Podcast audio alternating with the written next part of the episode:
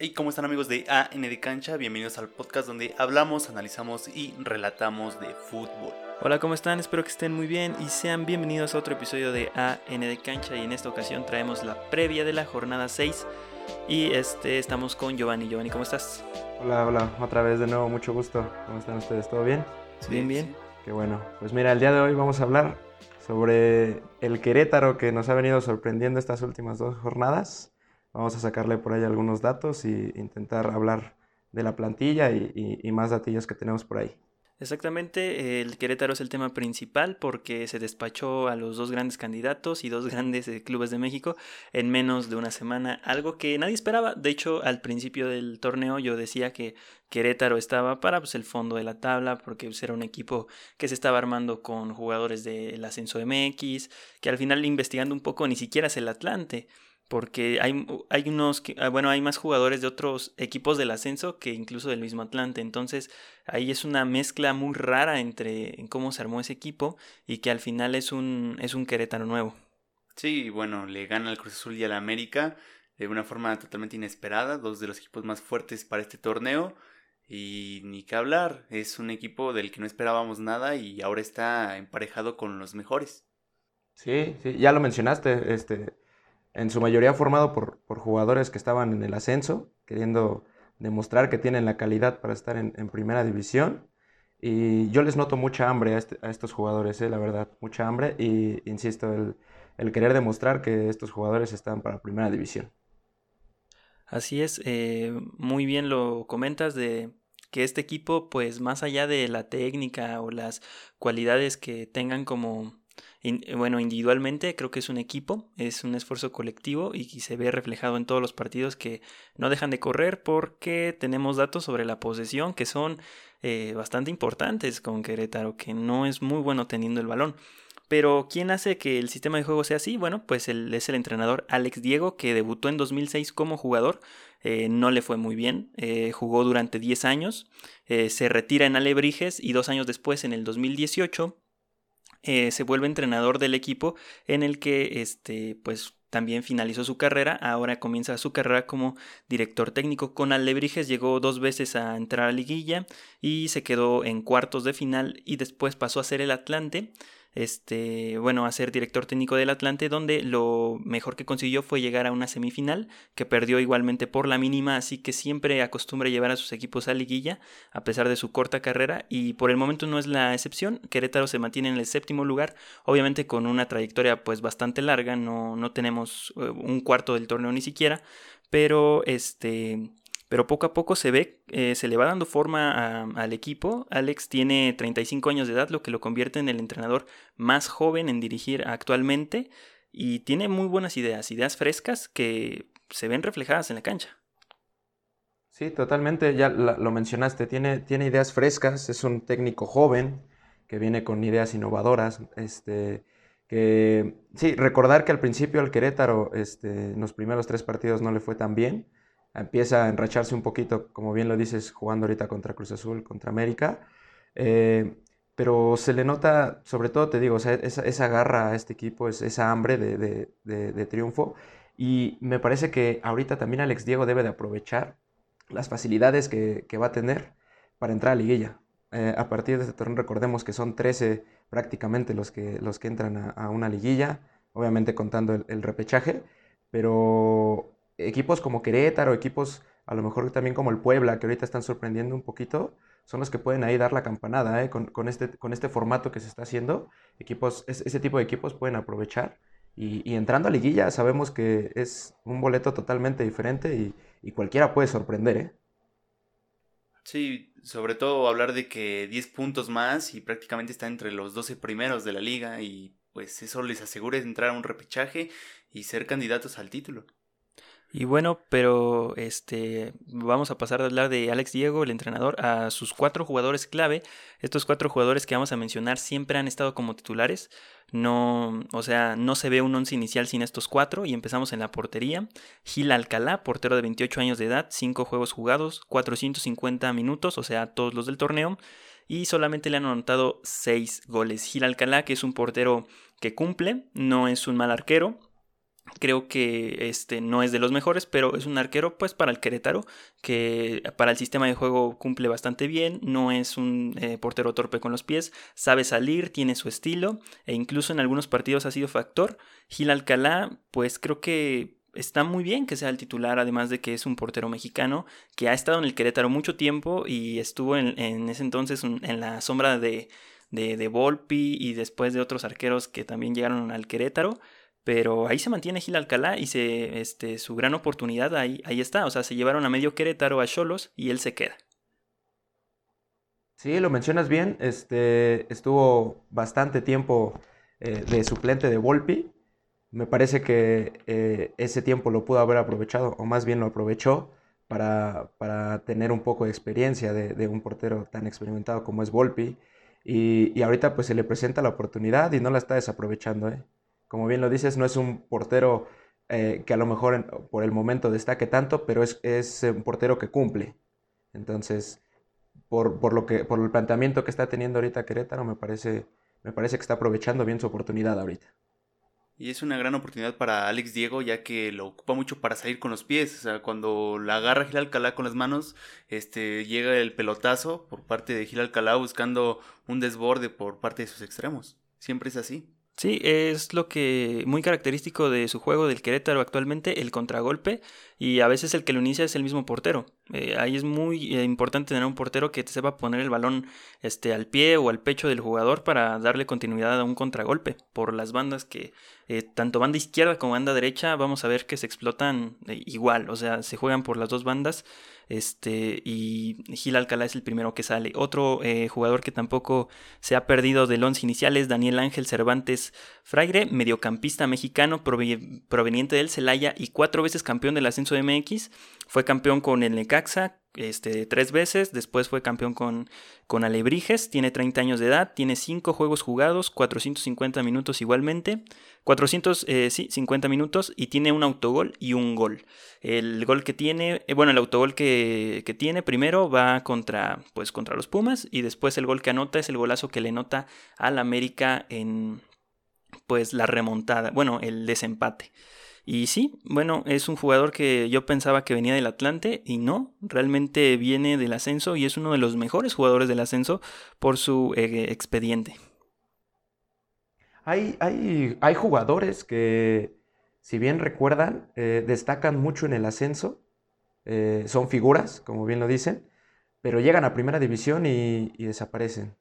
Creo que este caso de Fraire, lo acabas de mencionar, tiene 30 años, ya es un jugador eh, bastante maduro, que ya vivió eh, la experiencia del, ascenso, siendo un jugador eh, destacado en el ascenso, y ahora se le da la oportunidad en primera división y, se le empiezan a ver buenas cosas. Es, ese, ese gol que, marca contra América es un golazo, es verdaderamente un, muy buen gol. Entonces, se, se, le ven buenas cosas, insisto, ya es un jugador no tan joven, ya, ya 30 años ya se consideraría algo más veterano, pero este, también aprovechando pues, la, la oportunidad ahorita que tiene de, estar en primera división. Claro, eh, ya es un poco extraño ver que alguien que tiene este repertorio, ¿no? De tantos campeonatos nunca le hayan dado chance a seguir con su equipo. Pues sí, son jugadores que van rondando en, en el ascenso, pero bueno, yo son de esos jugadores que yo pienso que no son tan buenos, pero la experiencia habla por sí sola. O sea, pueden tener una que otra deficiencia técnica, este, no, no son los mejores, pero la experiencia te da muchísimas cosas en la cancha. Y eso creo que es lo que aporta mucho eh, Freire a, a la cancha, el mediocampista. Y ahora pasamos con Fernando Madrigal González, que otro mediocampista de 28 años proveniente del Atlético de San Luis, 5 juegos, 449 minutos. Este eh, mediocampista no tenía minutos con San Luis, entonces este pues Querétaro alza la mano y se lo trae. Este y pues es un jugador que también está en el en el 11 inicial. La verdad no le, o sea, es un jugador que sí es importante en su esquema, pero creo que no le da este, verticalidad, no le da lo que a veces busca, creo que es un poquito más defensivo, pero es un buen jugador. No creo que sea lo mejor que tiene como para siempre ser titular, pero sí es un jugador importante en el esquema de Alex. Sí, claro. Y, recordar que obviamente Querétaro también tiene una plantilla pues, limitada eh, y, tiene que echar mano de, los jugadores que tiene. Y pues si Fernando Madrigal está haciendo las cosas eh, a lo mejor no tan destacada, pero finalmente está cumpliendo, pues va a ser un jugador que, me imagino que va a seguir siendo titular. A lo mejor no, tiene tanta cabida, no tuvo tanta cabida más bien en San Luis, pero bueno, Querétaro ahorita lo, cobija. Eh, y vuelvo a insistir, o sea, ese hambre de, querer demostrar que, puede ser un jugador de primera división también, también ayuda muchísimo. Ningún comentario, la verdad es que pues no lo conozco, ¿no? y bueno, pues pasamos con uno de mis de mis favoritos, Ángel Sepúlveda, delantero de 29 años, también indispensable en el esquema titular. Este tiene menos minutos, tiene 334 minutos jugados y 5 partidos como titular, como ya lo había mencionado. Proviene del Cholos y solamente ha tenido un gol, pero dos muy buenas asistencias. Ha participado en tres goles del Querétaro y se me hace un jugador excelente, 29 eh, años, ya viejo conocido del Querétaro, jugó esa final en este acompañado de, de los brasileños del Querétaro con el niño, Ronaldinho, entonces es un jugador que tiene su historia en el club y se ve que le gusta mucho la camisa, que sabe lo que representa y sabe que es último aire, tiene 29 años y si no hace las cosas bien ahorita, este, que yo creo que jamás las hizo mal, fue a Chivas, no se le dio su oportunidad, después de Cholos también los minutos le, este, no le favorecen, incluso también tuvo su paso por Morelia, este, pues Ángel Sepúlveda otra vez se, encuentra en el Querétaro, regresa y creo que estaba haciendo muy buen trabajo en Ángel Sepúlveda. Bien, sí, sí, ya, ya lo comentas, este, pues creo que Sepúlveda es de lo, de lo más conocido que tiene la plantilla de Querétaro, o por lo menos es el nombre que, más suena en, Querétaro, por lo que acabas de, comentar, ya la trayectoria que, ha tenido. Y, bien lo dijiste, es un jugador eh, que te aporta mucho en ataque, que sabe retener el balón, que sabe jugar hacia las bandas, que te abre espacios. Entonces, este, pues igual, o sea, se le está volviendo a dar la oportunidad de, estar jugando en primera división y me parece que no la está desaprovechando. Sí, es el jugador más destacado de Querétaro, el que pues realmente tiene que llevar el mando del equipo porque es el que tiene el nombre, este, ya la, la calidad suficiente para estar al frente y no faltar ningún partido, porque Sepúlveda es la única este, estrella o el único jugador que puede desenvolver al equipo de una forma diferente, ¿no? El que lo puede llevar a, a cargar, ¿no? Y los goleadores de este club este, no han sido titulares, no han sido indispensables por el momento, pero Omar Islas tiene dos goles, tres partidos como titular, proveniente del Atlante, 324 minutos jugados. El número 14, que desde que lo vi con el partido de Pumas, eh, se tira mucho, es un jugador que siempre está buscando la falta. A veces le corta el ritmo al propio juego, pero ha tenido dos oportunidades para meterla y las ha aprovechado. Hablamos de esto de Querétaro, de meter la que tienes y punto. O sea, realmente no estás para más y es un jugador que, sabe a, lo que está jugando el Querétaro. También a otro goleador que tenemos es a Hugo Silveira, dos goles en dos partidos como titular, 165 minutos, uruguayo proveniente del patronato de la Superliga Argentina. Este jugador acaba de llegar, se le puso a punto. Este fue titular contra Cruz Azul y fue titular contra América, aprovechó sus oportunidades y ya lleva dos goles en dos partidos como titular.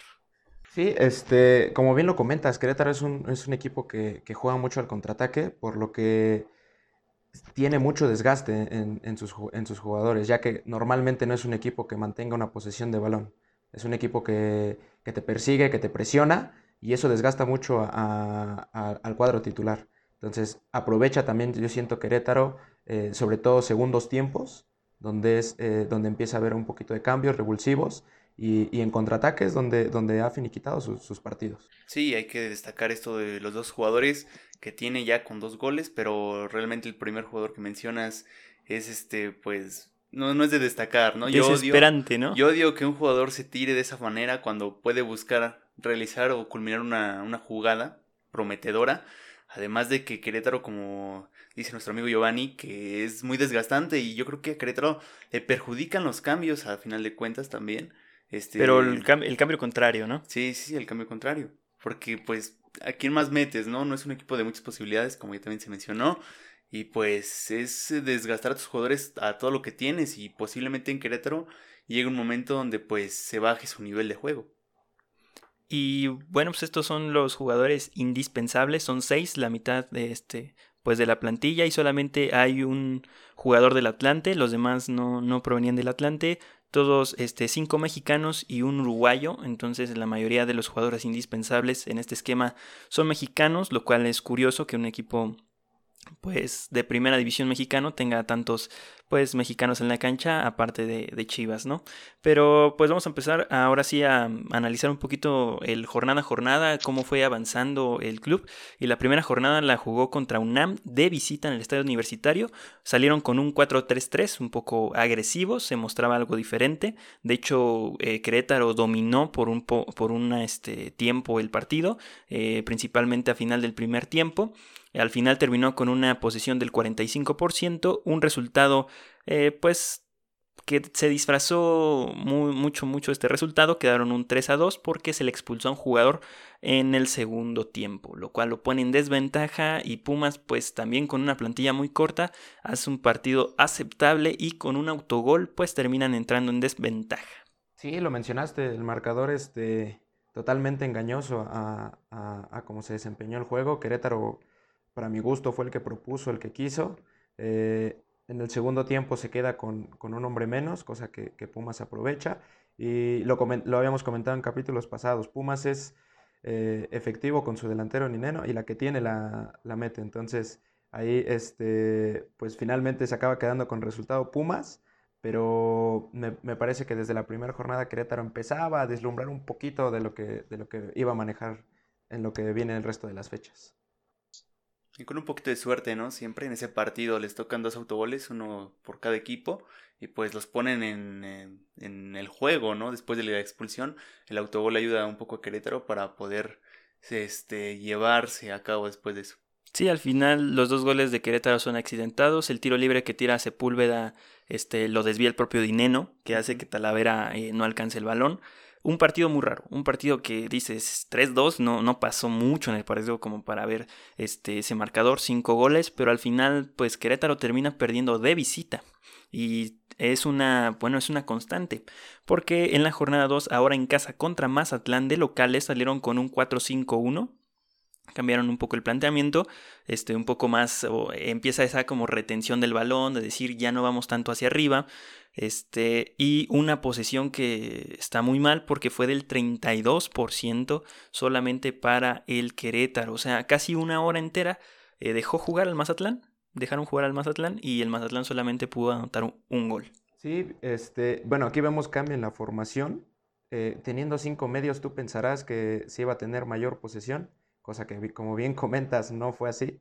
Finalmente le cedieron eh, totalmente la, posesión a Mazatlán. Y es, y es lo que te comento, o sea, tú al, ser un equipo que no maneja la posesión del balón, se, te, desgastan mucho los jugadores, debes de estar físicamente, los debes de tener muy bien, porque pues vas a estar correteando el balón prácticamente 60 minutos de, los 90, entonces, eh, pues lo mismo, el planteamiento que, que tuvo Querétaro cambió un poco, sin embargo, eh, insisto, seguían en, lo mismo, contraataques y, buscar ahí alguna jugada que, que fortuita o, en, alguna equivocación defensa, portero, para, buscar anotar Querétaro. Sí, y luego contra el Mazatlán estamos hablando de que ya fue un partido pésimo, ¿no? Del Querétaro. Hablar de que dos equipos en las mismas este, condiciones y hacer un partido tan malo fue, mm, pues, desgraciadamente algo pésimo para el Querétaro, pero yo aplaudo mucho que el entrenador, dependiendo del equipo o viendo tu equipo, cambies tu alineación. Yo aplaudo eso y, y que siempre busquen una forma nueva de estar jugando. Sí, o sea, él sabe cuáles son las, las deficiencias de su equipo, intenta acomodarlas con los parados, pero no puedes hacer mucho con esa baraja de jugadores que no te da muchas posibilidades, es jugador por jugador, posición por posición, no puedes hacer un cambio en el esquema mayor porque se te cae todo, se te descompone y poco a poco hay que este, entender que el Querétaro así va a jugar todo el torneo, a ver a qué saca, a esperar y utilizar su contragolpe. En la jornada 3 ahora juega contra Pachuca de visita este, muy mal partido, por cierto. En la alineación eh, ahora utilizó otra vez el 4-5-1. Repite, la posesión la mejora, pero pues es igualmente eh, triste. 38% de posesión. Eh, pierden el partido un gol a cero porque les expulsaron en el primer tiempo a un jugador. Otra vez les expulsan a un jugador de visita y pierden. O sea, lo mismo que pasa en Ceú le pasa en Pachuca. El rival no fue superior, avasallador. O sea, fue un gol y con un jugador menos desde el primer tiempo. También Querétaro supo aguantar. Y este, pues así es el Querétaro. No hay este, mucho que, que escribir de lo que pasó en este partido. De, este partido no hay, la verdad es que no hay mucho que aportar. Fue un partido pues muy malo, muy, muy, muy bajito de, de, de, ambos equipos. Pachuca finalmente acaba sacando el resultado, pero también deja mucho que desear, porque como bien lo mencionas, Querétaro tuvo un jugador menos desde el primer tiempo. Y, vuelvo a insistir, o sea, el planteamiento que tiene Querétaro es eh, el, el dejarle la posesión del balón al rival, y eso es un desgaste muy fuerte sobre sus jugadores. Ahora, eh, contemplando aparte que tienes un hombre menos, imagínate todavía, o sea, es un desgaste aún mayor. Entonces, pues, insisto, de este partido sí no hay mucho que hablar, lo mencionaste, un partido pues que estuvo muy, muy cerradito, muy aburrido, muy, muy bajón, pero este, bueno, finalmente otra, otra derrota de visita con un hombre menos. Sí, y hay que sobresaltar que que el Querétaro no se enfrentó a equipos fuertes, ¿no? Hasta el momento, hasta esa jornada 3. Había equipos pues muy pobres, con condiciones que todos decíamos, oye, no han hecho nada. Tanto Pumas como Pachuca, partidos infumables, ¿no? Pero que a final de cuentas Querétaro termina sacando resultados no tan malos. Así es, muy bien lo mencionaste, en estas tres primeras jornadas es como de eh, rivales pues del mismo nivel, o sea, no había una diferencia clara ni en plantillas, ni en estilo de juego, nada, o sea, era como de equipos que se estaban formando, de equipos que apenas están formando una idea de, de juego. Creo que Pachuca sí es superior en el papel, pero al final nunca lo supo aprovechar, pero tanto Mazatlán como Pumas no, no presentaban una complejidad para, para el equipo queretano. Pasamos a la jornada 4 que se jugó contra el Cruz Azul, esta jornada doble que empezó este, el, entre semana y la alineación que mandaron ahora fue un 4-4-2, ¿no? La tercera alineación este, que, que, viene manejando Alex Diego con un 4-4-2, ahora con el delantero uruguayo en la cancha y la posesión sí es como para otra vez no entender qué está pasando en la cancha porque 27% de posesión para el Querétaro. El resultado fue un 1 a 0 y pues ganaron de milagro, ¿no? Porque el, Cruz Azul no, no conectó, eh, no jugó bien. Igualmente el, Cruz Azul salió con un 4-4-2. Se supone, como lo diría el profe Bielsa, si tú sales con la misma alineación, quiere suponer que eres eh, superior en cada una de sus posiciones, en cada uno de sus jugadores, tú eres superior y el Querétaro no. Eh, realmente todo lo contrario, el Querétaro fue superior en el marcador. Querétaro llega a este partido totalmente como víctima. Ya venía como bien mencionaron, de haber perdido contra Pumas, empatado con Mazatlán y perdido con Pachuca, que eh, entre comillas son rivales inferiores a, lo que venía mostrando Cruz Azul, que venía invicto ya desde el torneo pasado. Entonces Querétaro venía totalmente como víctima.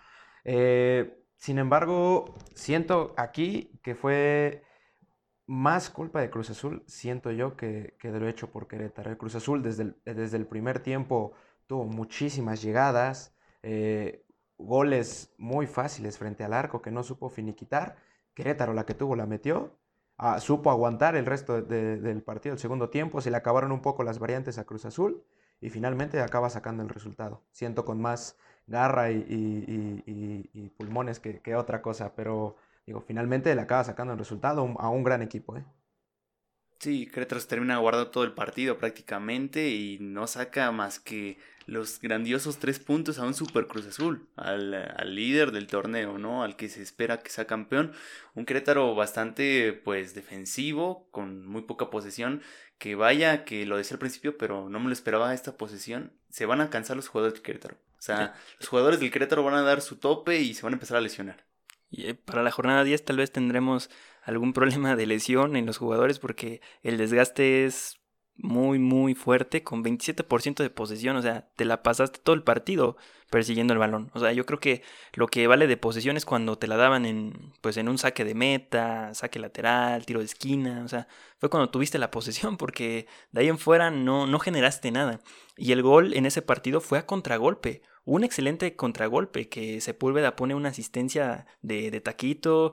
Este, para mí, eh, uno de los grandes eh, errores de Cruz Azul, bueno, más mejor dicho, de un jugador de Cruz Azul, es Santi Jiménez, que tiene dos frente a la portería y las dos tarda en definir. Este, pero bueno, eh, ya pasó el partido y Querétaro ganó, Cruz Azul este, pierde, el, un equipo pues con una plantilla realmente eh, totalmente distinta, muy vasta, como para este resultado ante Querétaro. Aún siendo visitante, creo que tenían que ganar el partido, pero vamos a un corte y regresamos. Y regresamos para finalizar este análisis ante el grandísimo Querétaro. Y bueno, pues ya para terminar, para culminar el análisis de cada jornada, vamos a la jornada 5, cuando jugaron contra el América repitiendo localía. La alineación repite un 4-4-2. Nuevamente, la posesión es del 36%. Con un jugador menos el América le gana la posesión. O sea, sigo sin entender qué, qué, está pasando ahí con el Querétaro. Sigue teniendo su 36% de posesión. No ha superado en ningún partido, ha tenido el control del balón. Este, y el resultado otra vez favorable, 4 goles a 1. Con uno más en la cancha desde el minuto 41. Totalmente. Eh, quiero volver a puntualizar siento que este partido eh, lo pierde más América de lo que Querétaro, Querétaro lo gana. Ojo, sin demeritar lo que ha estado haciendo Querétaro, eh, desde el momento en el que América se queda con uno menos, siento que el planteamiento ahí del Piojo falló, porque se quiso quedar, eh, o más bien se quedó, con dos medios y tres delanteros. Teniendo un hombre menos, dejó demasiados huecos que Querétaro, un equipo que te sabe jugar al contraataque, aprovechó muchísimo y, finalmente pues, le acabó metiendo cuatro goles a, la América. ¿eh? Entonces, ojo con eso. Eh, insisto, sin demeritar el trabajo que ha estado haciendo Querétaro, pero también yo siento que este, este partido lo pierde más América que, que lo que gana Querétaro. ¿eh? Hasta se podría pensar que Querétaro es mejor aprovechando la ventaja de uno que los rivales con los que se ha enfrentado, ¿no? Porque Querétaro está en desventaja, pierde por un gol. América está en desventaja, pierde por tres goles, ¿no? Entonces Querétaro o se habla de que tiene un gran poderío ofensivo en condiciones favorables o de que América realmente fue a buscar el partido porque pues se le debía eso, ¿no? Vas contra el Querétaro, tenemos que ganar aunque tengamos uno menos y no se esperaba que el Querétaro también fuera a ir hacia adelante. Y se vio en la posesión, o sea, realmente le cede la iniciativa al América. Los goles caen ya en el último cuarto de, del tiempo del partido. Y el gol del desempate es un golazo, ese sí es un, es un gran gol que rompe el sistema, o sea, no es un contragolpe, es una jugada, este, pues por la banda derecha, este, y le cae el tiro, y, y le cae, da una bola impresionante y anota el desempate. Pero ahí en fuera todos los goles fueron de contragolpe. Este, el primer gol de, del Querétaro es un gran contragolpe que el delantero termina rematando súper mal el balón y Ochoa por el giro que lleva, que lleva el balón ah, pega el poste y se mete. Tal vez si lleva otro giro pegue y, se, y vaya hacia afuera. Pero fue un partido bastante intenso por parte del América, pero como ya lo mencionaba Giovanni, pues un planteamiento donde pues o ganabas o te metían cuatro, ¿no? Así fue el planteamiento del Piojo realmente. Y le metieron cuatro. sí. Acabaron metiendo cuatro. Entonces, en datos generales tienen siete goles a favor y un autogol, eh, lo que los hace, este, pues ni siquiera las mejores ofensivas. La mejor ofensiva es la del América, con 11 goles. Después le sigue el Toluca y así, pero realmente no es una cantidad importante de goles. Este, aunque sí rebasan el número de jornadas, pues el promedio es, pues asciende a más de un gol por, por partido. Ahora los goles en contra son, les han anotado este, 5 goles y han recibido un autogol.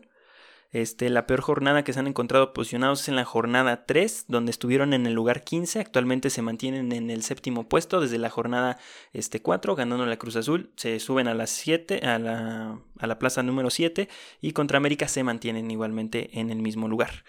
Entonces, el estilo de gol que, han anotado, seis goles dentro del área, eso habla otra vez de el contragolpe, ni siquiera una sorpresa, algún tiro de larga distancia, ¿no? O sea, tienen que a fuerzas ocupar el recurso del contragolpe y un gol de tiro libre, más pues a sumar el gol del el autogol, ¿no? Para dar los ocho. Por la banda izquierda, se han este, anotado tres goles, por la banda derecha otros tres goles se han asistido y pues obviamente eso habla de su contragolpe. Eh, de los cinco goles que tienen en contra, de los que le han anotado, con el, sumando obviamente el autogol, todos han sido dentro del área. Entonces, no sé, como que estos datos no te dicen nada. No sé ni por qué los escribo. O sea, el Querétaro no tiene razón de ser. Mala posesión, este, o sea, se supone que por lo menos tienen que ser buenos defendiendo y les anotan goles dentro del área. No, no encuentro mucho sentido en lo que está haciendo el Querétaro, en, verdad. ¿Sabes qué, qué, pienso yo? Siento que este torneo desde un principio sabíamos que iba a ser un torneo muy irregular por la pretemporada, entre comillas, que, tuvieron los equipos. Y lo hemos notado, ¿eh? el, número de jornadas que hemos llevado es la verdad mucha irregularidad. Tanto así que el que ahorita está de líder, que es América, en su último partido acaba de recibir cuatro goles. Entonces, en realidad yo, yo creo y, siento que va a ser un, torneo muy irregular, donde equipos que normalmente no destacaban pueden de repente dar una pincelada, pero ahora hay que ver hasta, hasta qué les va a alcanzar, ¿eh? porque por ahí también se hablaba en las primeras jornadas del Puebla.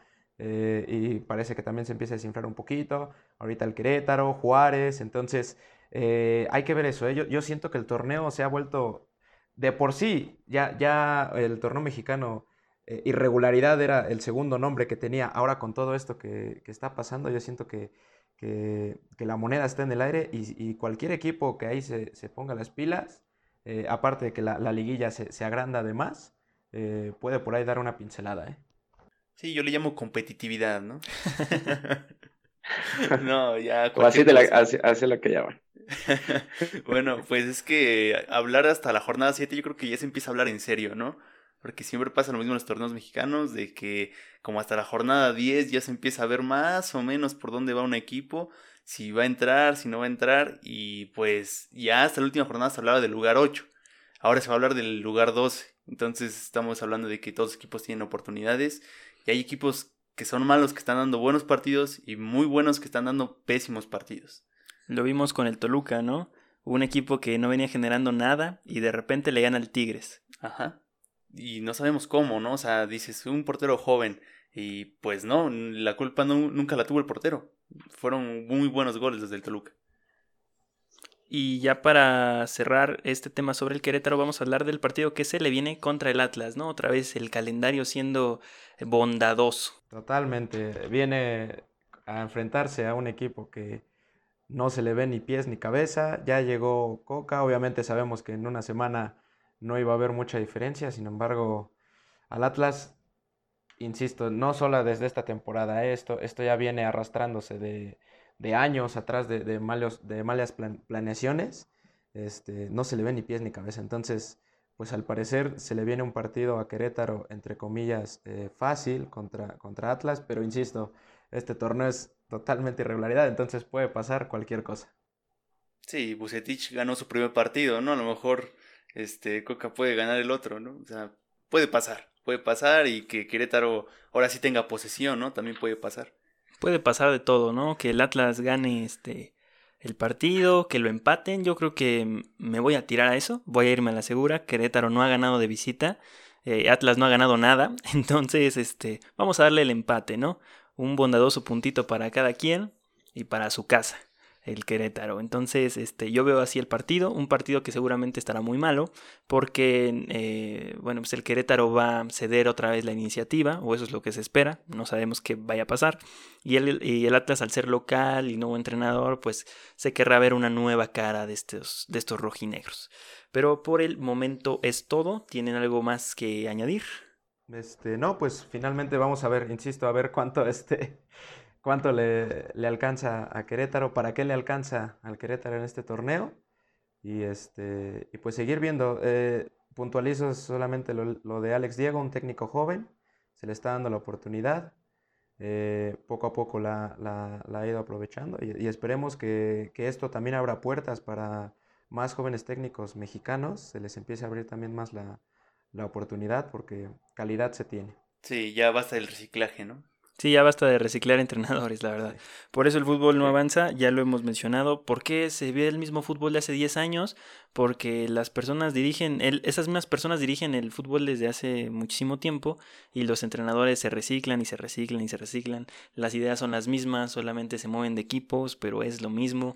Los mismos jugadores, los mismos entrenadores, directivos todo es igual y necesitamos esa renovación y que empiece con Alex Diego, ¿no? A ver que, este, que sea el embajador de los entrenadores jóvenes y se vea que realmente también pueden aportar al fútbol y que con su plantel tan pobre está haciendo muy buenas cosas.